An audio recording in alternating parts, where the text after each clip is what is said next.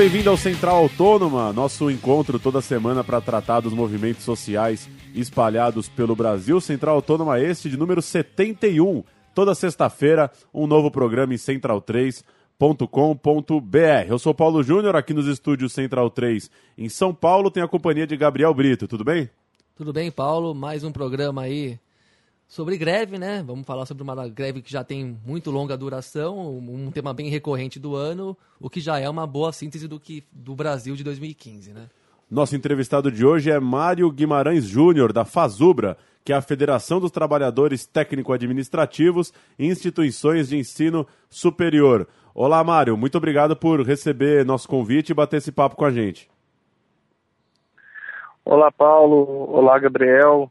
É, boa tarde. Antes de mais nada, nós que agradecemos o espaço para poder estar tá trocando uma ideia com vocês aí sobre a greve que estamos concernou hoje aí no país. Queria que você começasse é, dando um panorama da situação é, de vocês, Mara. A greve dos servidores federais já passou de 100 dias, continua no impasse. É, como que você resumiria esses mais de três meses de greve e como tem sido a rotina de vocês? Como tem sido a rotina dessa paralisação? Greve nossa ela já está alcançando o patamar de 110 dias. É uma greve bastante dura, a conjuntura é bastante favorável para nós. É, o eixo da greve é, do diversas entidades hoje do Serviço Público Federal tem como, como ponto a luta contra o ajuste fiscal promovido pelo governo federal, é, os cortes no orçamento, né? E e, ela, e é uma greve que teve um forte impacto em, em diversos setores. Né?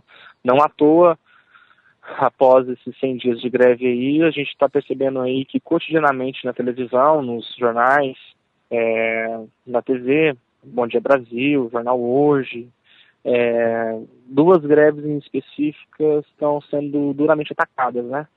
Em especial a greve dos trabalhadores e trabalhadoras do INSS, coordenada pela FENASPES, é uma greve que está sendo duramente atacada aí pela, pela mídia, e também a greve da educação, né, nas instituições de ensino superior, você tem uma greve de técnicos de educação e greve de docentes, então tem, é hora e outra, a, a mídia ela tem realizada, realizada é, é, notícias atacando aí a, o movimento da greve. O, quando nós iniciamos a greve, de 28 de maio, o governo ele estava é, sem qualquer negociação efetiva. Após o início da greve, o governo ele reuniu com as entidades dos servidores públicos federais e apresentou uma proposta de 21,3% em quatro anos, é, e que a avaliação que o movimento fez, essa proposta do governo ela tinha dois aspectos. É, primeiro, segurar as entidades do Serviço Público Federal por quatro anos, né, é, para para ter uma certa governabilidade aí no próximo período, porque vai ser um período muito difícil. E as entidades avaliaram que esse que essa proposição de 21% em quatro anos não contemplava sequer as perdas, as perdas é, econômicas dos anos anteriores e muito, muito menos as perdas é, que poderão vir aí no futuro. Nesse atual estágio agora, qual que é a avaliação que parte das entidades estão realizando. É, o governo ele deu uma pequena recuada. A, nossa, a greve, a greve do, do, do, dos funcionários conseguiu demover o governo é, parcialmente, uma pequena, uma pequena posição dele. Assim, né? Qual foi a, a, a, mudança que teve? Não foi, não foi uma mudança estrutural, foi uma mudança pontual. Hoje o governo já admite que não vai mais oferecer é, limite que todas as entidades negaram a proposição de quatro anos do acordo de reajuste no piso, então, portanto, vai oferecer uma proposta de dois anos. Está mantendo o índice até o momento de 10,8% em dois anos, ou seja, é, o que estava propondo inicialmente, ele manteve em termos de índice, mas reduz o tempo. E isso, para o governo, é caro. Né? Para implantar o, o ajuste fiscal nesse ano, nos próximos anos, é caro não ter na mão umas é, entidades com acordo fechado por quatro anos. Então nós entendemos que isso é, o governo teve que recuar pela força do movimento, é, embora ainda o projeto estrutural do governo ainda está tá de pé. Né? Nós não temos uma greve muito mais ampla para outros setores da classe trabalhadora e isso dificulta a gente é, derrotar de forma mais estrutural o ajuste fiscal do governo. Se você me der um tempo ainda, queria ressaltar um segundo ponto. Pode Nós, na FASUBRA, tivemos uma reunião agora com o Ministério do Planejamento e o Ministério do Planejamento foi muito claro para nós hoje no seguinte aspecto. É política do governo, é orientação do governo cortar ponto.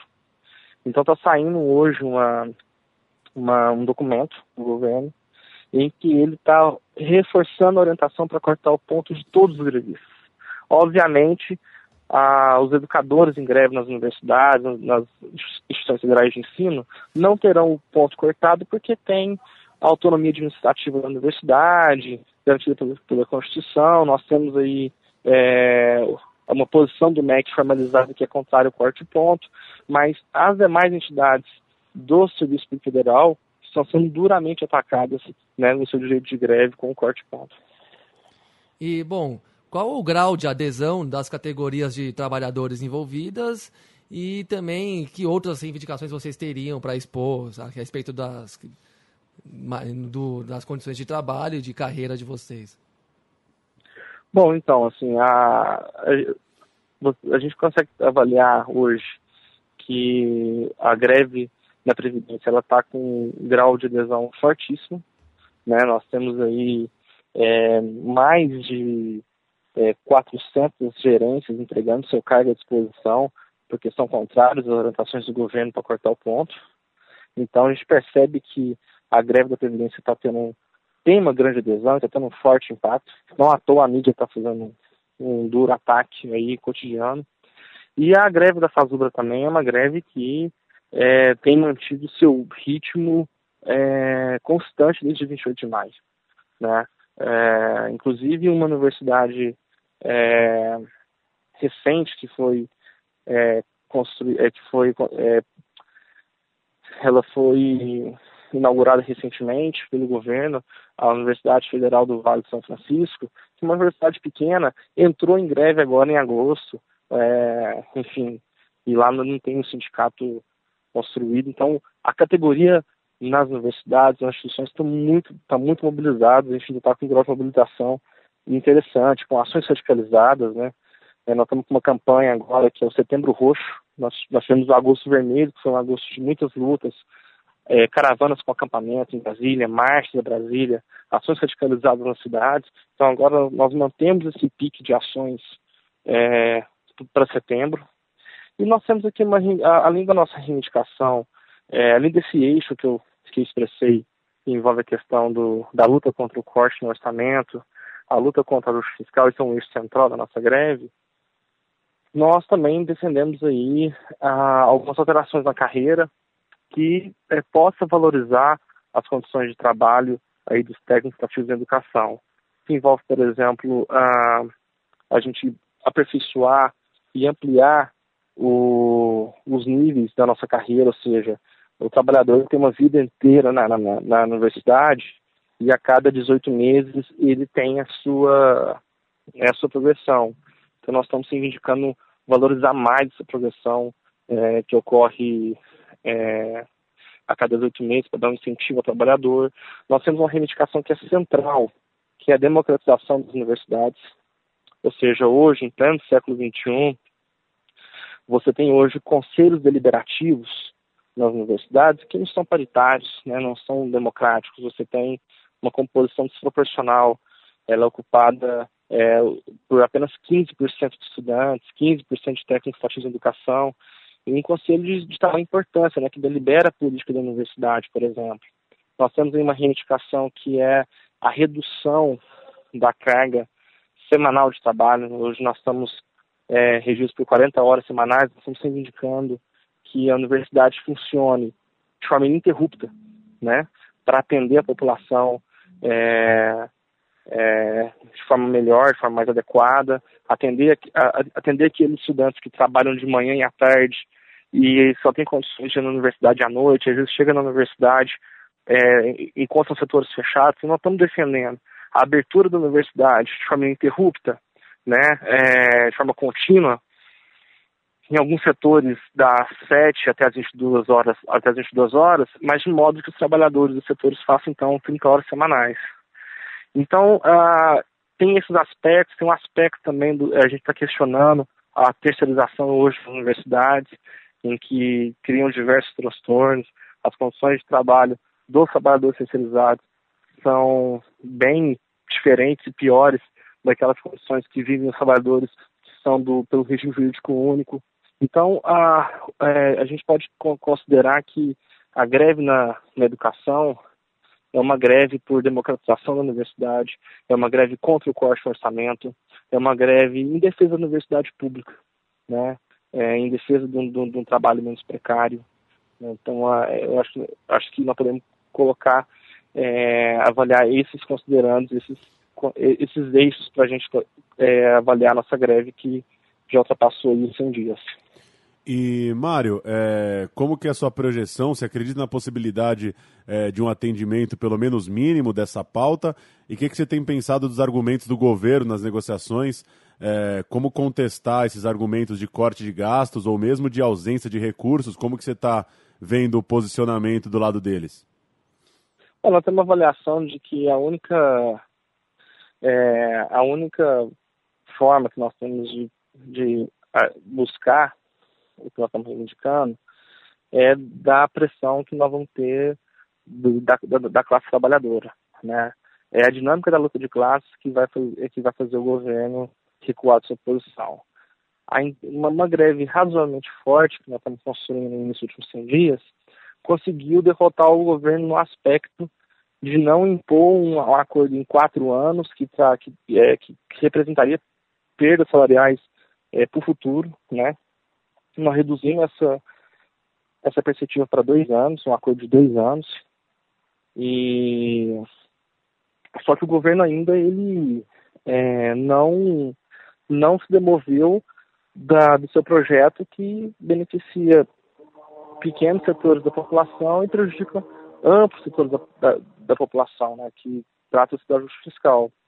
É, e o governo deixa bem claro para nós nas negociações que é um projeto de governo que está colocado aí, é, não vai abrir mão dos cortes no orçamento. Então, nós avaliamos que é, é importante investir ainda na mobilização dos trabalhadores e trabalhadoras, não só do Serviço Público Federal. Então, nós avaliamos que assim, a partir do momento em que a se encerrar, a gente ainda vai ter muita luta para fazer, né? É, não descartamos a possibilidade de em brevíssimo tempo, realizar novas greves, e essas novas greves serão para é, lutar pela é, defesa de direitos, né?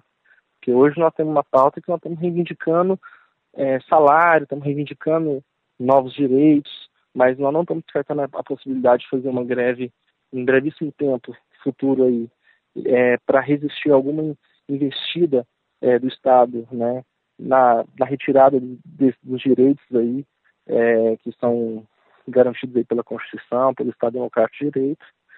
E a gente está avaliando que é, a gente tá, está entrando no processo da greve, da negociação, em que a gente vai conseguir atingir parcialmente as nossas reivindicações.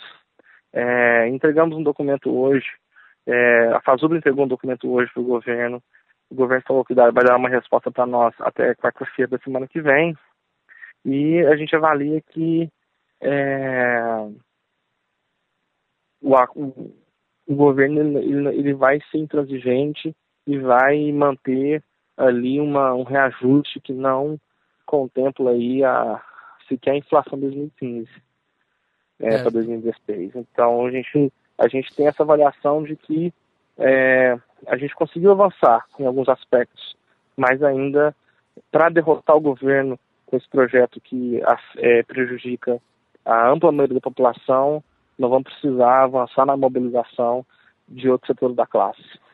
Certo.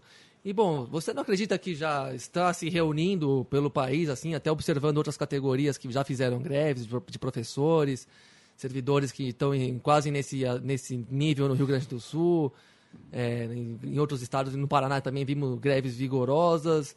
Você não acha que está se amadurecendo uma condição aí de, de uma de greve geral mesmo? E não seria essa a única saída para se romper a polarização entre o governo e os setores que apoiam ele e a oposição mais conservadora?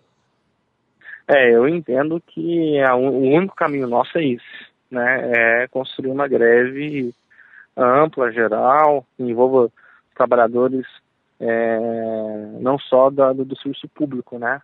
É, o que a gente, mas nós estamos caracterizando que nesse momento nós ainda estamos distante desse, dessa, da, da construção desse, desse, é, desse movimento.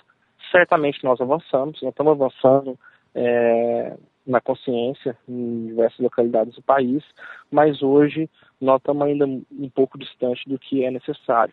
Por isso que a gente mantém essa perspectiva de que com greve ou sem greve, o cenário que está apontando para nós aí é de, é de muita luta, né, de muita mobilização, de mobilização permanente, para que a gente possa é, chegar no patamar e conseguir impactar o governo com a nossa luta.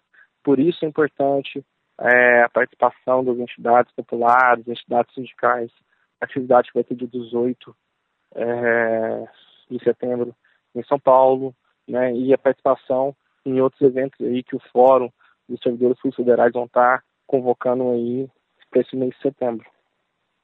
É, tentar avançar nisso, mas nesse momento a gente está avaliando que não, nós não estamos à beira de uma greve geral do país, né? Nós precisamos avançar mais nisso.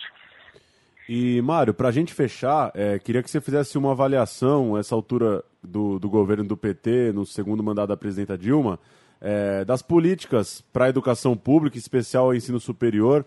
Que balanço você faria desses, desses últimos anos, desse governo, enfim, sua expectativa, talvez, para esses próximos anos de governo do PT ainda?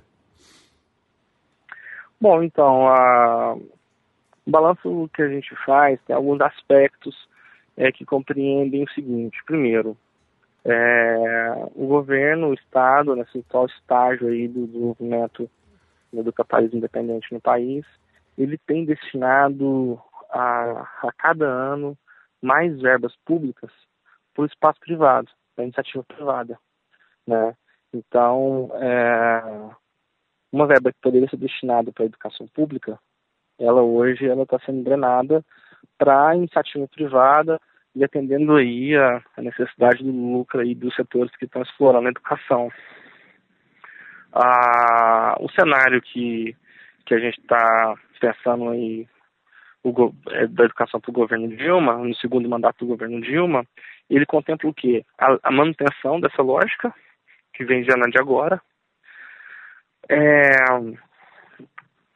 contempla mais cortes do orçamento, né, que é destinado para a educação pública, e e contempla também a, a, intensificação da precarização das condições de trabalho dos educadores nessas instituições e também contempla aí uma certa rigidez na, na assistência estudantil, ou seja, o governo não está se mobilizando para ampliar a verbas para assistência estudantil para manter os estudantes nessas instituições, uma vez que a universidade pública ela se expandiu de forma vertiginosa de 2007 para cá, com o Reúne, mas esses estudantes não estão tendo as condições necessárias para se manter na, nessas instituições.